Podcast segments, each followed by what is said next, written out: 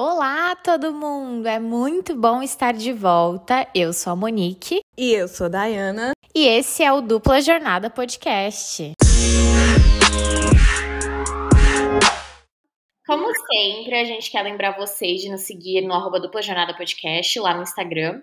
Então, por favor, segue a gente, compartilhe o nosso perfil para todo mundo ouvir e nos dê essa força que é tão importante. E vocês também podem nos ouvir no Apple e no Google Podcast e também, claro, no Spotify. E é só você escolher a plataforma que mais tem a ver com você e nos ouvir por lá. E hoje nós vamos falar um pouquinho sobre a vida profissional nos Estados Unidos, sobre os desafios, as conquistas, as dificuldades, tudo que envolve esse assunto. E para compartilhar toda a experiência com a gente, nós temos um convidado super especial. Kleber, se apresenta, por favor.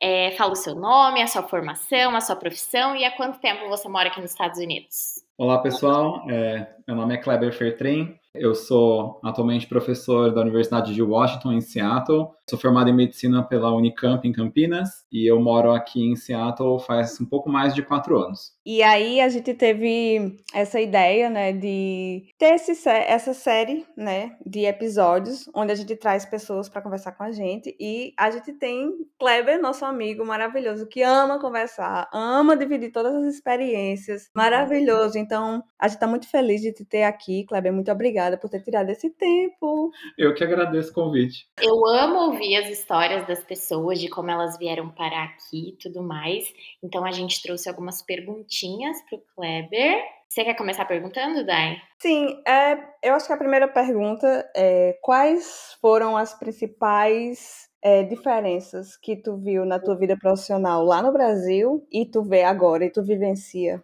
agora aqui nos Estados Unidos? Bom, é, vou começar explicando que eu sou professor universitário, é, eu era professor da Unicamp é, antes de vir para cá, é, e trabalho como médico, então tem algumas particularidades da minha área. Como médico na Unicamp, né, então a gente trabalha no sistema é, de saúde que é público, a vaga de professor universitário no Brasil a gente é, consegue isso através de concurso público, né, e aqui já é diferente, né, eu fui contratado mas é uma procura, é, eles oferecem a vaga como se faz para qualquer outro emprego de uma empresa particular. Então, uhum. eles anunciam a vaga, eles contatam pessoas que eles acham que têm o perfil da vaga, é, entrevistam, né? Então, só para deixar isso de contexto, né? É, de qualquer forma, o que, que eu acho que é diferente? Principalmente o fato de não ser um sistema público, uma universidade pública da forma como a gente tem no Brasil, isso já muda é, como você trabalha. É, o seu salário não é garantido, por exemplo, por um orçamento né, da Secretaria de Saúde, como, da, é, da Educação, como acontece no Brasil. A gente sabe exatamente, digamos assim, quanto dinheiro você gera para a universidade, para o hospital, é, trabalhando, e sabe qual é a expectativa é, de atendimento, por exemplo, que era uma coisa que eu não tinha no Brasil. A gente sabe quanto cada, é, quanto cada pessoa atende, mais ou menos, mas isso não é uma coisa assim quase que por contrato. E aqui eu sei exatamente quanto, qual a expectativa de, de trabalho, quantas horas por semana, é, as coisas são, é, são um pouco mais é, claras, digamos assim. É, digamos assim, o dinheiro, eu falo que o dinheiro não cresce em árvore, né? Então não é um dinheiro que está reservado ali para o seu salário. É, uhum. Você sabe exatamente por como é que a universidade está te pagando. Você gera um tanto de dinheiro para a universidade e assim eles mantêm o seu emprego. Se em algum momento você não, não gerar aquele, aquele dinheiro, é, você não vai ter seu contrato renovado. Tá. É assim. Você se sente um profissional mais valorizado aqui ou lá? Ai, que pergunta difícil. Acho que é diferente, mas eu me sinto mais valorizado aqui. Meio triste dizer isso. É. É, mas eu acho que quando eu estava no Brasil, eu não tinha, por exemplo, reuniões periódicas com a minha chefia, reuniões é, de departamento em que você recebe esse reconhecimento.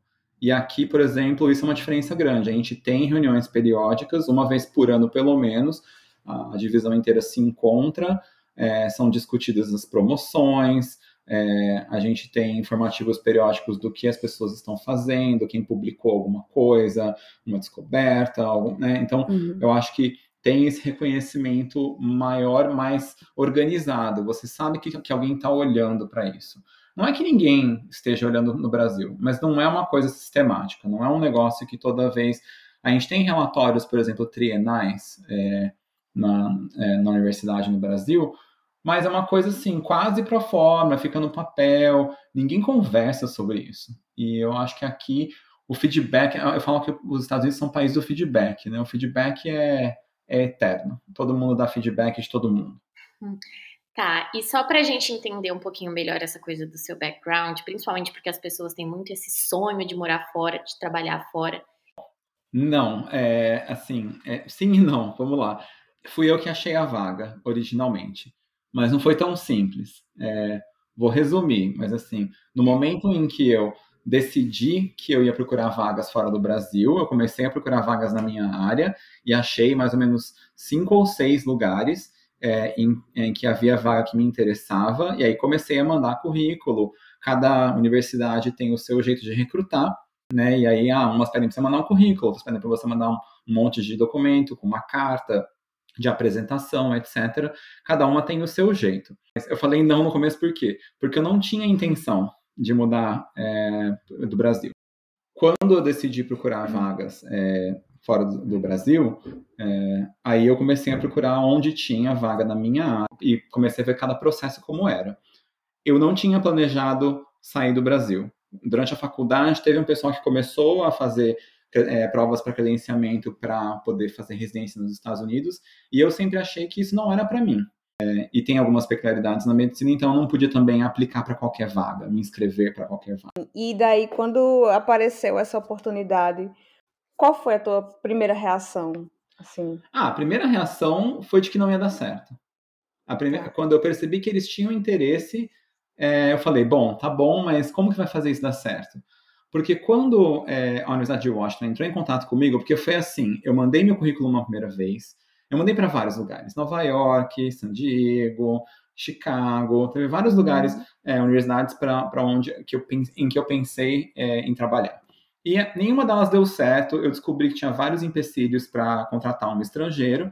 Então, é, quando aí, inclusive na primeira vez, a Universidade de Washington falou que tinha um outro candidato e como eles tinham um candidato americano, eles não podiam me contratar. Então, é, falaram, ah, obrigado pelo interesse, mas dessa vez, né, não vamos te contratar. E falaram, ah, se surgir uma outra vaga, a gente entra em contato. Eu falei, aham. Aí, um ano depois, eles realmente entraram em contato. Isso, ó, não quero gastar tempo de ninguém, eu já estava totalmente armado. Não. É, vamos ver primeiro se tem como vocês me contratarem, porque um monte de lugar é, com quem eu conversei é, não, não pode, não ia poder me contratar por eu ser estrangeiro. E aí eles vieram e falaram: não, é o contrário. Primeiro a gente vai te falar da vaga, e se você tiver interesse de verdade, a gente coloca o nosso jurídico para trabalhar. Uhum. Então, rolou um interesse mútuo. Eu tinha que querer a vaga e eles queriam me contratar. Sim, legal. E, assim, falando um pouquinho sobre adaptação, que é um tema muito recorrente, né, nos nossos episódios, assim, como foi a tua adaptação, assim, os primeiros dias, será os primeiros meses? É, qual, fala um pouquinho como, como foi o primeiro contato também com, com a língua inglesa, como era o teu nível, como é agora. É, eu Sim. moro aqui há quatro anos, mas eu tinha morado um ano em DC antes, quando eu fiz meu pós-doutorado. É, adaptação, então, aí você pensa que a adaptação vai ser mais rápida, né? Ah, já sei como é, já morei um tempo. Tudo bobagem. É, morando num outro, uma outra cidade que você não conhece, eu não tinha nenhum familiar, nenhum amigo na cidade. É, foi assim, e eu acho que em termos profissionais, né, que é mais o foco que a gente está falando agora, é, levou bastante tempo. Eu acho que eu estou em constante adaptação, porque uhum. você larga todos os seus contatos de trabalho. É, eu conhecia todo mundo na Unicamp, eu fiz faculdade lá, residência. Então, é, até você conhecer as pessoas, ser conhecido, saber a, é, a quem você pode recorrer, isso leva muito tempo. Mas assim, acho que quando eu cheguei, o primeiro choque assim foi a questão do do dress code, como você se vestir. Porque eu lembro que eu entrei na clínica a primeira vez com aquela ideia de que era, sei lá, o Grey's Anatomy, né? Ou que todo mundo ia estar tá de scrub, assim, de terninho cirúrgico. Sim. Ou que todo mundo, ou sei lá, qualquer outro desses seriados aí. Todo mundo ia estar tá de terno, gravata e jalé. Sim, bem pecado. E aí eu comecei a olhar e não conseguia entender o que estava acontecendo. Que um tava de, de terno, mas sem gravata. Um tava de gravata borboleta, mas sem terno. O outro não tava de gravata. Um tá de tênis. Eu, assim, gente. Aí eu perguntei, mas vocês têm, assim, um código de vestimenta, alguma coisa? Ah, não. E aí, aí foi, assim, muito chocante, porque eu estava preparado para uma outra realidade, eu acho. Assim, uma realidade, talvez, que depois eu descobri que era uma realidade mais costa leste, tá, Monique? Uhum. É, isso que eu ia falar, eu ia falar, gente, mas você tá em Washington, não tem dress code, você é, então, aqui, aqui na costa oeste não tem isso, né? É, por isso que é a best coast, tá? Mas... Ó, é, essa coisa do dress code é muito de boa, tá? Você vai qualquer lugar, se você saiu da academia, você tá ótimo, tá bem, só vai, né? Exatamente. Então, acho que isso foi bem chocante, a adaptação é, em relação a isso. E acho que, especificamente para minha área, lógico, é aprender a lidar com seguro de saúde, né, as coisas burocráticas mesmo, mas que a minha equipe aqui sempre foi muito, sempre me ajudou muito, eles sabiam que eu estava vindo de um sistema completamente diferente, é, então, embora de vez em quando eu ainda aprenda alguma coisa, Acho que. Mas essa adaptação, eu diria que levou um ano, pelo menos. Um ano para estar tá bem confortável, Sim. assim, e entender como funcionava. Uhum. E, Kleber, tem alguma limitação da sua atuação? Por exemplo, uma credencial que você tinha no Brasil, que você não consegue fazer aqui, ou você consegue fazer basicamente as mesmas coisas que você fazia no Brasil? Essa é uma ótima pergunta. É, eu não tenho nenhuma limitação do que eu posso fazer dentro do meu da universidade, dentro do hospital para o qual fui contratado. É, para você conseguir uma licença médica, você precisa. É, tem vários tipos de licenças médicas. É, eu brinco que é, eu, tenho uma licença, é, como ela é uma licença é, condicional, né? É quase como eles fizeram com os médicos que migraram para o Brasil, os médicos cubanos no Brasil. É uma, você tem uma licença médica especificamente para trabalhar para um empregador. No caso dos médicos cubanos no Brasil, era para trabalhar para o governo federal. Aqui, no meu caso, é para trabalhar para a Universidade de Washington. Se você, para você conseguir uma licença médica que é completa, full, é, que não tem restrições, você tem que ter feito dois anos de residência na maioria dos estados dos Estados Unidos, é, aqui. Né? E eu não fiz, já tinha feito todo o meu treinamento no Brasil. Então, isso cria uma situação que nem todo estado vai conseguir me contratar, por exemplo. Washington é uma exceção nesse caso e permite que a universidade seja o meu patrocinador, digamos assim. Depois de um certo número de anos, eu vou conseguir converter a minha licença a uma licença é, normal, que aí me permitiria até mudar de estado e aí aplicar para uma licença em outro estado, etc. E sem Mas, precisar fazer esses dois anos de residência. Sem precisar fazer esses dois anos de residência e tal. É, mas em termos de do que eu faço no meu dia a dia, não. Isso nada mudou. Eu faço exatamente o que eu fazia no Brasil. Ah, legal. E como é em com relação ao relacionamento com os colegas de trabalho? Tem diferença? É bem diferente. Acho que no Brasil, a gente vai para o trabalho e faz amigos. é, uhum. é, uma coisa, não sei se é só no Brasil, mas é essa sensação que eu tenho. E aqui tem muito do quem é colega só e fala oi, tchau. E assim, eu tive muita sorte que a minha equipe especificamente aqui é muito legal. É, eu tenho alguns amigos né, na minha equipe, gente com quem eu já saí para beber, fiz happy hour, é, e assim, já fui na casa da pessoa né? Tudo bem, tô aqui há quatro anos, né? Então deu, deu para pelo menos conhecer algumas pessoas mais de, mais de forma mais próxima. Mas isso é muito diferente. A outra coisa eu acho que é o respeito, porque é, acho que quando eu estava do outro lado, é, quando, por exemplo, vinha um estrangeiro para o Brasil, é, a gente tá todo mundo como gringo, né? Assim, acho que tem um pouco disso. E eu não senti isso. Eu não senti que em momento algum alguém questionou, ah, um, digamos assim, por que eu estava aqui? Ah, é o mérito? Não, é ao contrário. Ah, se te contrataram, é porque você deve saber o que você está fazendo. E acabou. Não existe. É, então, acho que esse lado também é bom. Eles podem ser um pouco mais distantes, Sim. mas eles te respeitam. Sim, é. é. Eu acho que essa questão que tu falou do respeito é uma coisa que você encontra em qualquer ambiente aqui, né? no, e principalmente no ambiente profissional, assim, você é respeitado toda hora. Isso é muito legal. É, só uma, uma pergunta agora que eu acho que tem mais a ver com os nossos ouvintes que sempre nos perguntam sobre como foi a adaptação com o inglês e muitas pessoas querem muito vir para cá para exatamente aprimorar o inglês na área profissional das pessoas que eles trabalham, né, que eles atuam. Então eu queria saber se como é que foi para tu assim, porque nossa, medicina, várias terminolo tecnologias e tudo Não, mais. Então, ensinando, né? Porque você dá aula. Eu ia perguntar isso agora, justamente porque ele dá aula. Imagina, você dá aula. gente, Gente, isso é uma loucura. Porque assim, não adianta. Não, você não aprende em curso nenhum. Olha, eu fiz curso de inglês desde criança, né? É, já tinha morado em DC, já tinha trabalhado na área, né? Já tinha feito apresentações e tal. Mas o dia a dia da sua profissão, não importa qual seja, você só vai aprender o jargão fazendo. Então, é, pode assistir todas as temporadas de Grey's Anatomy e você ainda não vai saber como as pessoas se comunicam, porque até isso também muda. No Brasil também muda, cada hospital tem o seu jeito de falar, o nome de algum de medicamento e tal. E aqui é igual.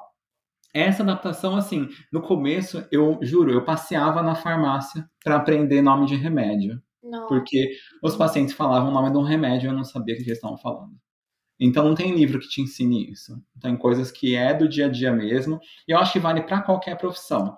Você pode ler livro em inglês da sua profissão e tal. Lógico que isso vai ajudar. Mas tem coisas que só no dia a dia, só ali, na hora que as pessoas te falam um negócio, você fala, não sei do que você está falando. Ah, é isso. Aí você aprende. E cada dia você aprende um termo novo, é uma sigla nova. É, gente, mandar é, mensagem de texto e as pessoas começam a te mandar é, abreviações. Ah, eu odeio. Você fala, você fala assim, o que, que essa pessoa tá o É. quê? né? Não, é, assim, coisas, as coisas mais idiotas, né? Eu lembro até hoje é, que eu, eu mandei pra alguém assim, ah, eu tô atrasado. Bem de brasileiro isso, né? É, ah, tô atrasado. A pessoa, NP. Aí eu assim, era no?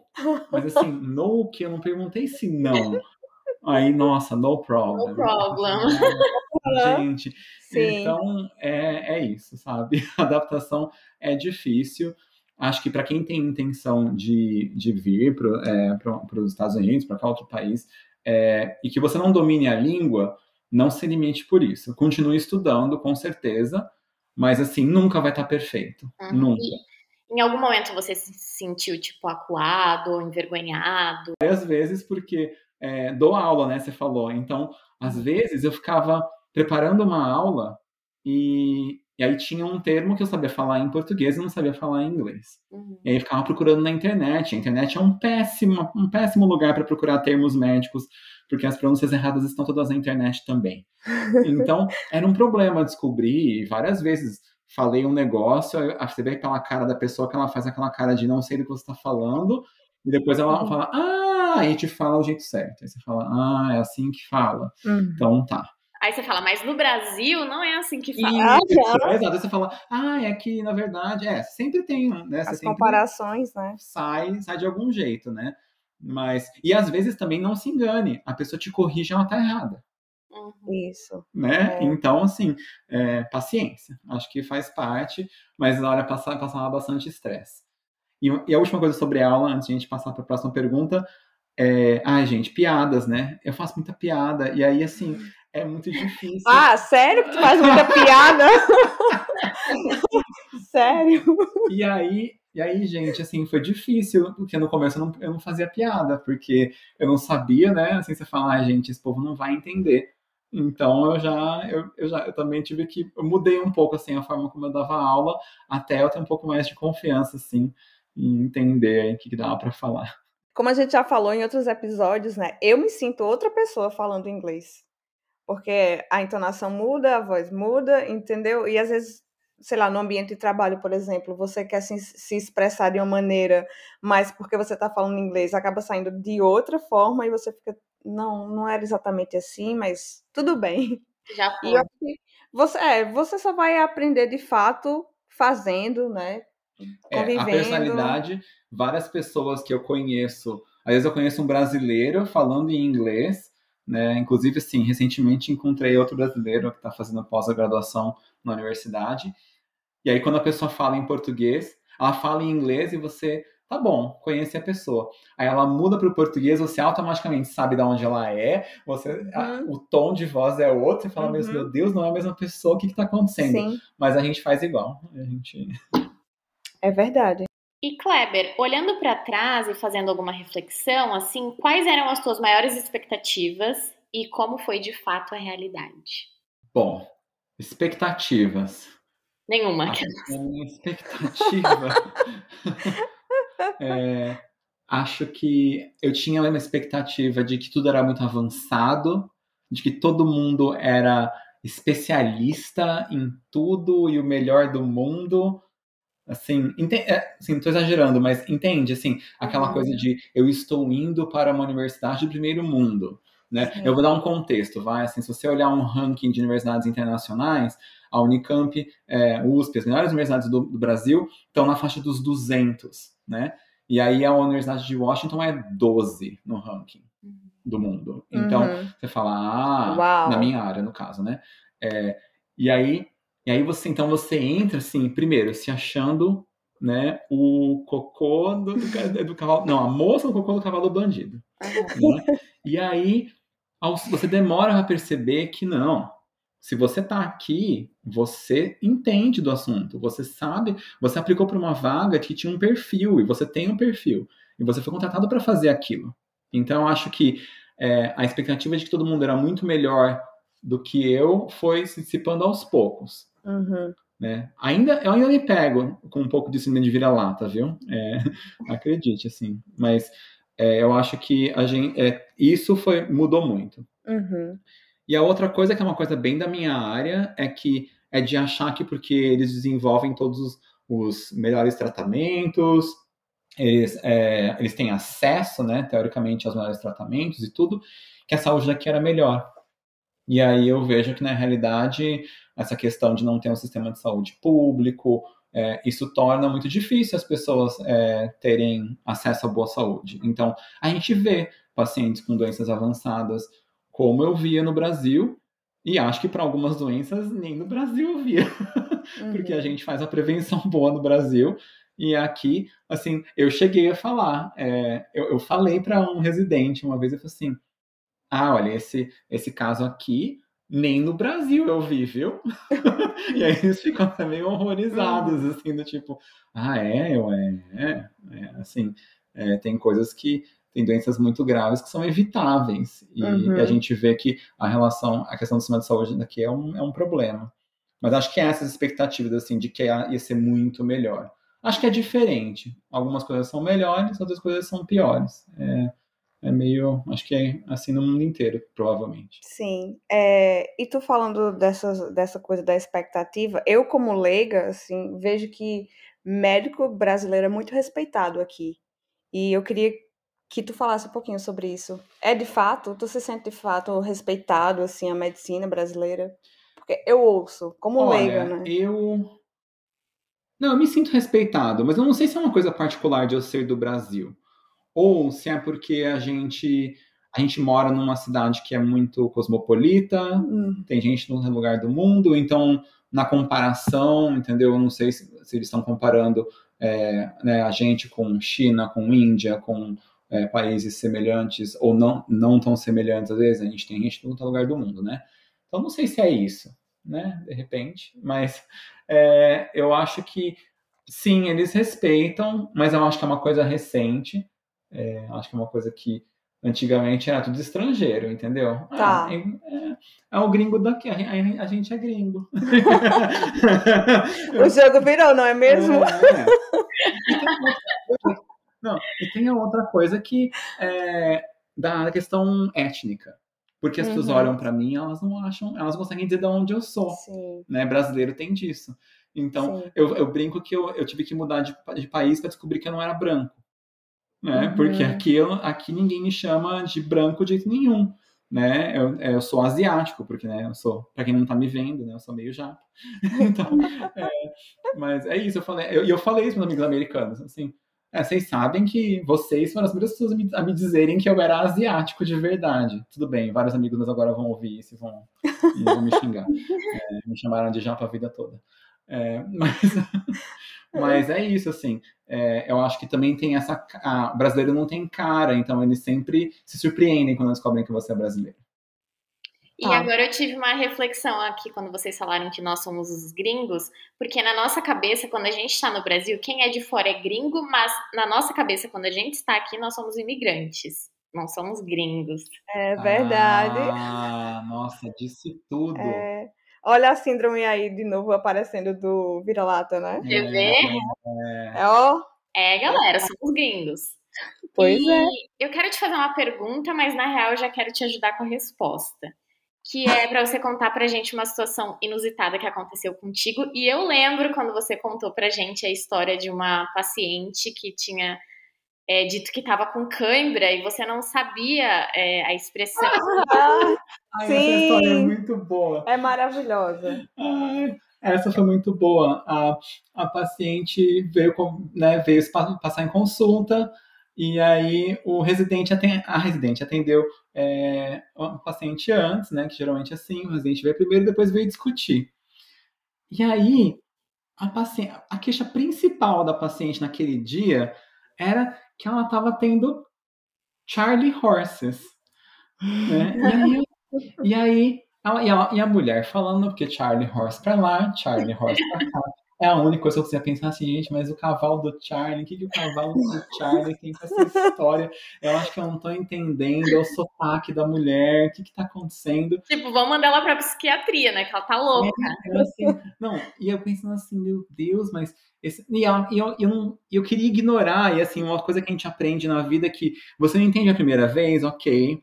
Na segunda, ok. Na terceira, você tem que entender, porque aí é disso que a pessoa tá falando. Então, uhum. e aí eu, e assim, agora eu não sei o que, que essa mulher tá falando, é um procedimento.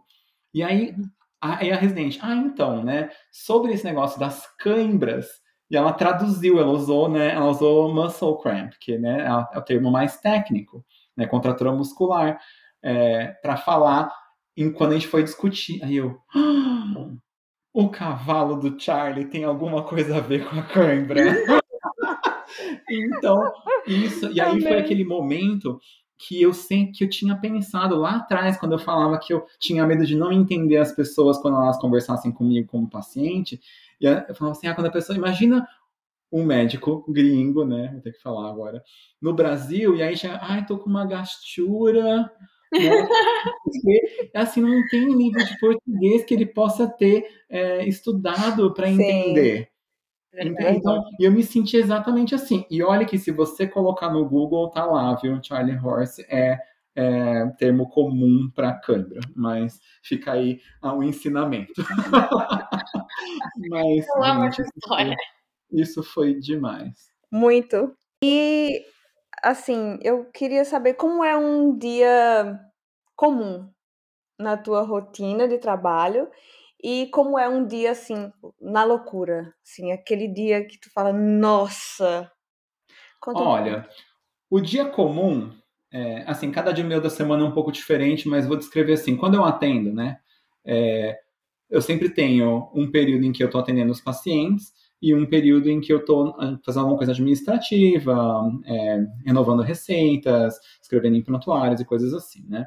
Então, um dia comum é isso. É, no, por exemplo, de manhã eu poderia estar no meu administrativo, então, é, claro, vou descrever assim, no geral, fora de pandemia, né? uhum. né? Porque dá para fazer o administrativo de casa, uhum. mas é, entro lá, tem, tem o e-mail, então eu tenho o um e-mail profissional para checar todas as coisas. Existe um sistema de, informa de mensagens dentro do, do, do prontuário médico, que é onde a gente resolve as questões dos pacientes, responde pergunta, o paciente manda pergunta para a gente, né, de remédio, alguma coisa, receita que eles precisam.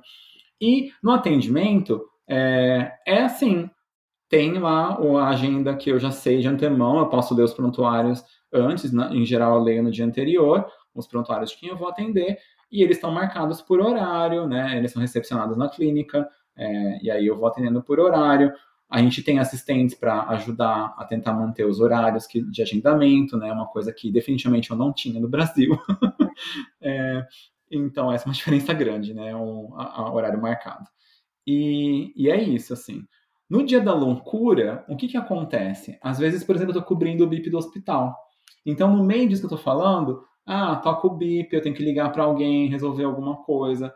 Pode ser que eu tenha que ir para o hospital ver alguém, né? É, eu tive um quase dia de loucura sem o BIP já semana passada, porque às vezes você vê paciente, o paciente aparece na consulta, mas com um problema agudo, um problema que gente tinha que ter ido para o pronto-socorro. Uhum. E aí, e aí o, o meu ambulatório, que era para ser né, rotina, vira um caos. Começa a mandar paciente para o pronto-socorro na urgência. É, aí nisso, aquele outro paciente que você achou que estava bem, que estava marcado uma consulta de meia horinha, tá super mal, você fica uma hora e meia, atrasa tudo. então, tem dias de loucura, assim. É, tem dias de sair super tarde, é, fins de semana que tá cobrindo. Mas, assim, acho que isso não é tão diferente do que acontecia comigo é, no Brasil. Acho que isso acontece em qualquer lugar. Mas tem dias de loucura, sim, que parece que o telefone não para, o e-mail não para, o sistema de mensagens não para, é, e você fala, meu Deus, esse dia não vai acabar. É, isso tem mesmo. E essa rotina, ela é mais leve ou ela é mais pesada em comparação com a rotina que tu tinha no Brasil? É, é fácil quando você tá depois de toda uma semana bem difícil, dá vontade de falar que é mais pesada, mas é mentira. É, no Brasil, por exemplo, eu tinha muito mais plantão do que eu tenho aqui. É, eu não dormia na minha casa pelo menos, sei lá, cinco dias no mês. É, e aqui eu nunca dormi no hospital, porque o tipo de plantão que eu dou, eles me, é, né, os professores aqui dão um plantão à distância, você tem um médico em loco que é pago para estar dentro do hospital e ele pode te ligar e tirar dúvidas e você ajudar a resolver. Mas assim, isso de eu dormir no, é, no hospital, isso foi um upgrade incrível na vida, uhum. é, de, não, de não dormir fora de casa. Então, com certeza, eu já posso dizer que é menos. O volume de pacientes também não se compara. A gente chegava a atender 80 pacientes é, em meio período de ambulatório, tudo bem, mesmo que a gente tivesse cinco, seis médicos ali, contando residente, todo mundo, dá, dá sei lá, 12 pacientes para cada um. Aqui a agenda é para seis pacientes por período. Então, é uhum. muito diferente. É, ou seja, é menos Menos trabalho. Sim. E você pretende voltar para o Brasil ou você já considera aqui a sua casa? Ah, trick question. é, eu vou dizer que não, não pretendo voltar para o Brasil, mas eu acho que é por uma questão também de investimento pessoal. Foi muito, muito duro chegar aqui, foi muita complicação não teve uma parte, acho que do meu processo todo para eu vir para cá que não deu problema. Eu tive documento que sumiu no meio do furacão, literalmente no meio do furacão, assim. Quando eu mandei uma documentação para cá, passou o furacão Harvey e a FedEx Nossa. perdeu, perdeu uh, não sabia dizer onde os meus documentos estavam. É, assim, aconteceu um monte de coisa que você fala, bom, se eu tô aqui é para estar tá aqui mesmo, porque olha, deu tanta coisa errada, deu uhum. tanto revés que deve ser para eu estar aqui mesmo. É, a gente nunca diz nunca, né? Nunca é. voltaria. Mas esse não é um plano. Acho que é, eu estou bem feliz onde eu estou. Eu gosto demais de morar aqui em Seattle. Eu gosto do clima, apesar da galera xingar. Nossa Senhora! Ame ou odeie, né? É. Ou se adapte. Não, é, eu tô bem onde eu estou e eu acho que tem algumas coisas que também são difíceis de achar at all, assim, de, é, uhum. de colegas de trabalho que, com quem eu gosto de trabalhar, que me respeitam. É, eu não tenho tempo ruim para conseguir gente que me, me cubra no trabalho, igual eu vou sair de férias, e aí é, tem gente para me cobrir, né? Então, é, isso acho que a. Como é que chama mesmo? O, é, a questão, as relações profissionais são realmente, é, que eu tenho aqui, são realmente muito boas eu, eu não posso reclamar. Então, acho que por isso que, nesse momento, acho que eu, eu não penso em voltar, não. E você acha que as suas amizades são, na maioria, brasileiros, americanos ou pessoas de outros países também? A maioria brasileiro, né? a gente se junta em qualquer lugar. É, e assim, e eu sou eternamente grato por isso, porque é, acho que uma das, das piores coisas de você sair do seu país é deixar família e amigos para trás. É, então, eu ter encontrado todos esses amigos que eu tenho aqui, né, e assim, eu, é, é uma coisa pela qual eu tenho que ser grato todos os dias. É, porque me faz me sentir em casa, me faz sentir que eu tenho uma família, digamos assim, já que eu não tenho ninguém é, aqui é, da minha família. Mas acho que, é, infelizmente, Coraçãozinho. É difícil. É, infelizmente é difícil fazer amigos é, não brasileiros. a gente, eu tenho alguns poucos amigos americanos, alguns de outras nacionalidades também, mas é a minoria.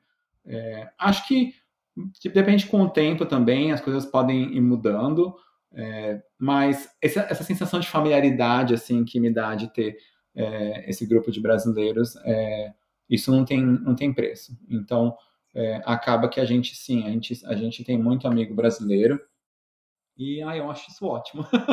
é, não, se você tá aí no Brasil e você diz, ai, ah, não vou fazer amizade com brasileiro quando eu sair do Brasil, que era o que eu falava, inclusive, saiba que você vai se enganar e surpreender. Sim. É, isso aí, todo mundo já pensou, ah, eu vou sair do Brasil, Brasil para ficar com brasileiro? Uhum. Mas, é, mas é isso, é porque a gente passa pelas coisas, a gente quer dividir as experiências, a gente quer ser compreendido sem precisar explicar tanto. Isso, eu ia falar isso. A gente é compreendido, tá? E eu acho que você consegue ser você, né? Na sua essência. Porque, você, como a gente já falou, né, no inglês, você tem os trejeitos para falar né, o inglês, e às vezes a comunicação não, não sai do jeito que você quer. Você não se sente você originalmente falando. É isso então, mesmo. Você é, se sente é uma acolhido. tradução de você é. e as palavras são diferentes para as pessoas. É. é. a sua escolha de palavras é aquilo que você aprendeu a falar em inglês, não necessariamente é o que você queria falar. Uhum, exatamente. Exato. E assim, qual o conselho profissional, Kleber, que tu dá para quem está planejando vir morar aqui nos Estados Unidos? E um conselho pessoal também.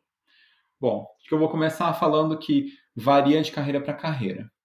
É, já falei isso para um monte de gente quando a gente conversa desse negócio de imigrar. Tem duas áreas que são muito difíceis de você mudar de país, né? A área médica e a área jurídica, de direito porque os países têm muitos, muitos entraves para você conseguir mudar de, é, de, país e atuar na sua área. Então, é, se você pensa, se você está numa dessas áreas e pensa em se mudar, se informe muito bem e esteja disposto a, é, a cumprir todos os requisitos que são necessários. Dá muito trabalho, eu tenho amigos que se mudaram para o Canadá, para a Austrália, Nova Zelândia, é, cada um desses países tem os seus requisitos. Dá, dá sim. Tem gente que teve que fazer algum treinamento, uma residência de novo. Teve gente que fez faculdade de direito de novo, até para poder entender. É, então, acho que isso é, fica assim, depende da carreira. Mas, no, de forma geral, se informe sobre o que você pode ou não fazer, né? Como, o que você, que opções de trabalho você vai ter é, porque eu acho que isso vai ser fundamental para você se sentir um pouco menos inseguro. Né? É, mas mudar por, em função da carreira é sempre problemático. Então precisa se informar bastante. Converse com quem já está, se você tiver acesso. Eu tinha muito pouca gente que tinha feito esse processo é, para ser professor universitário, assim, aqui em Recorrer. Então foi um pouco mais difícil. Mas, no geral, hoje em dia é tão mais fácil, então acho que a dica é se informar tipo, o máximo que você puder. Pessoalmente, ai, acho que você precisa saber o que você quer da vida. é, existem vários motivos para mudar e para não mudar de país.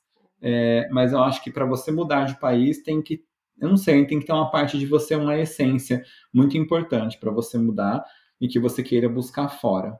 Eu acho que para algumas pessoas é dar uma vida diferente para a família, para filhos, por exemplo. Para outras pessoas são oportunidades únicas profissionais, que eu acho que foi o meu caso. É, eu acho que para outras pessoas é ampliar os horizontes, nem quer dizer que a pessoa vai ficar naquele país para sempre, né? Eu acho que é, a gente tem aqui um bom espectro, né? Eu, Monique Sim. e a Dai, é, a gente está em fases é, não exatamente iguais da vida. E, e é isso. Então, é, você saber que. E também que nada é para sempre. É, acho que você Sim. pode planejar, tentar se mudar e, ué, se não der certo, você muda de volta, você muda dentro do país, né, Monique?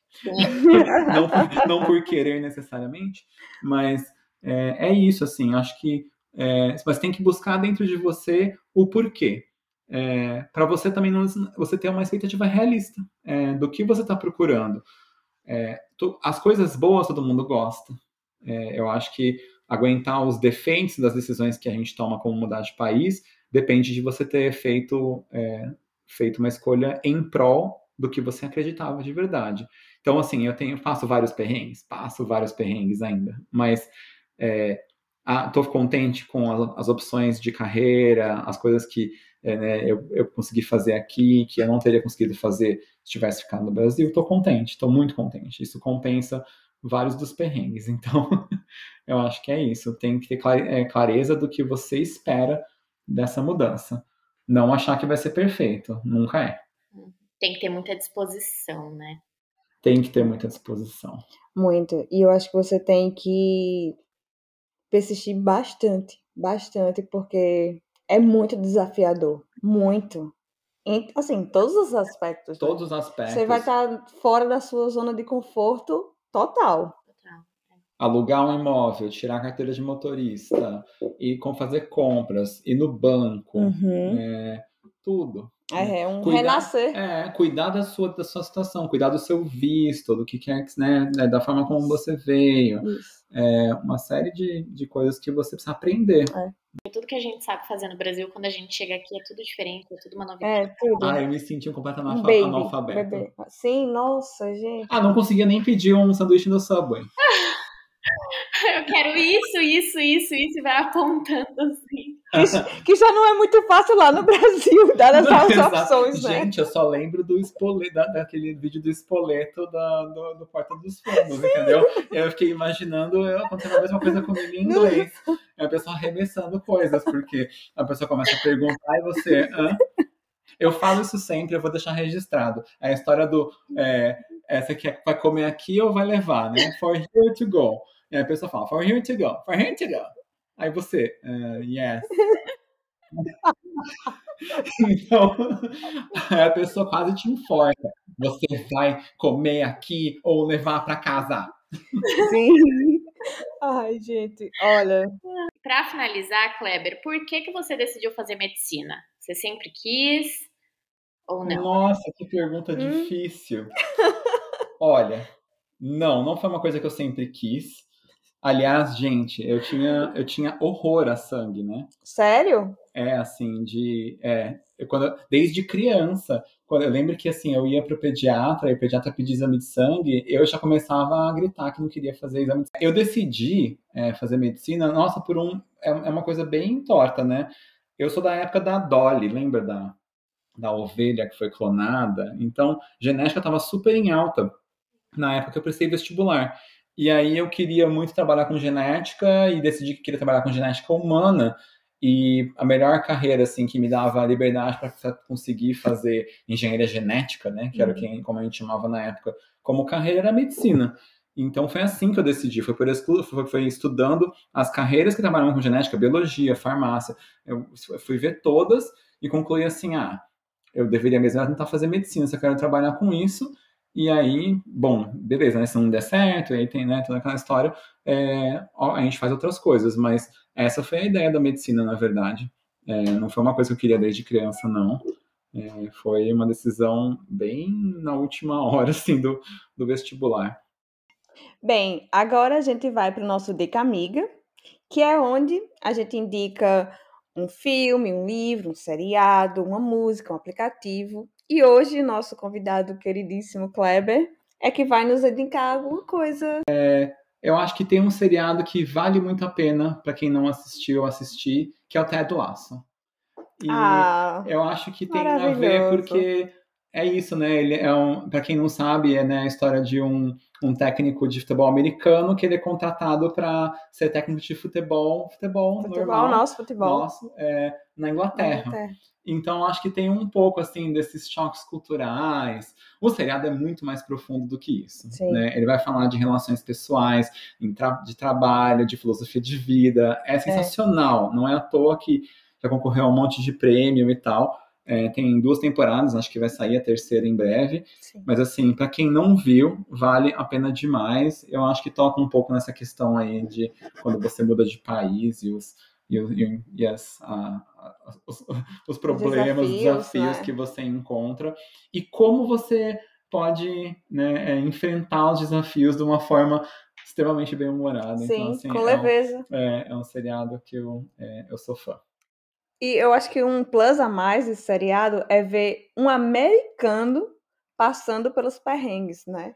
Porque Com o, certeza, o americano é sempre o modelo, isso, né? Porque ainda mais pra gente que veio pra cá, então você vê assim, ah, olha lá como é que o americano vai se virar quando isso. ele é o imigrante, né? Isso. Agora não é um gringo. Isso. Amei a dica. É, e é na, na Apple TV, tá, gente? Quer aproveitar para divulgar suas redes sociais pra gente? Pode divulgar as redes sociais. É, na verdade, é, eu sou mais ativo no Instagram. É, então, na verdade, eu tenho dois perfis no Instagram. Eu tenho um perfil em que eu posto mais as minhas fotos, que eu gosto de fotografar, é, que é o arroba mesmo. É, e a minha outra rede social, que tá um pouco parada, mas eu vou, eu vou passar a postar mais agora, vão entender por quê, é o arroba se eu fosse atleta.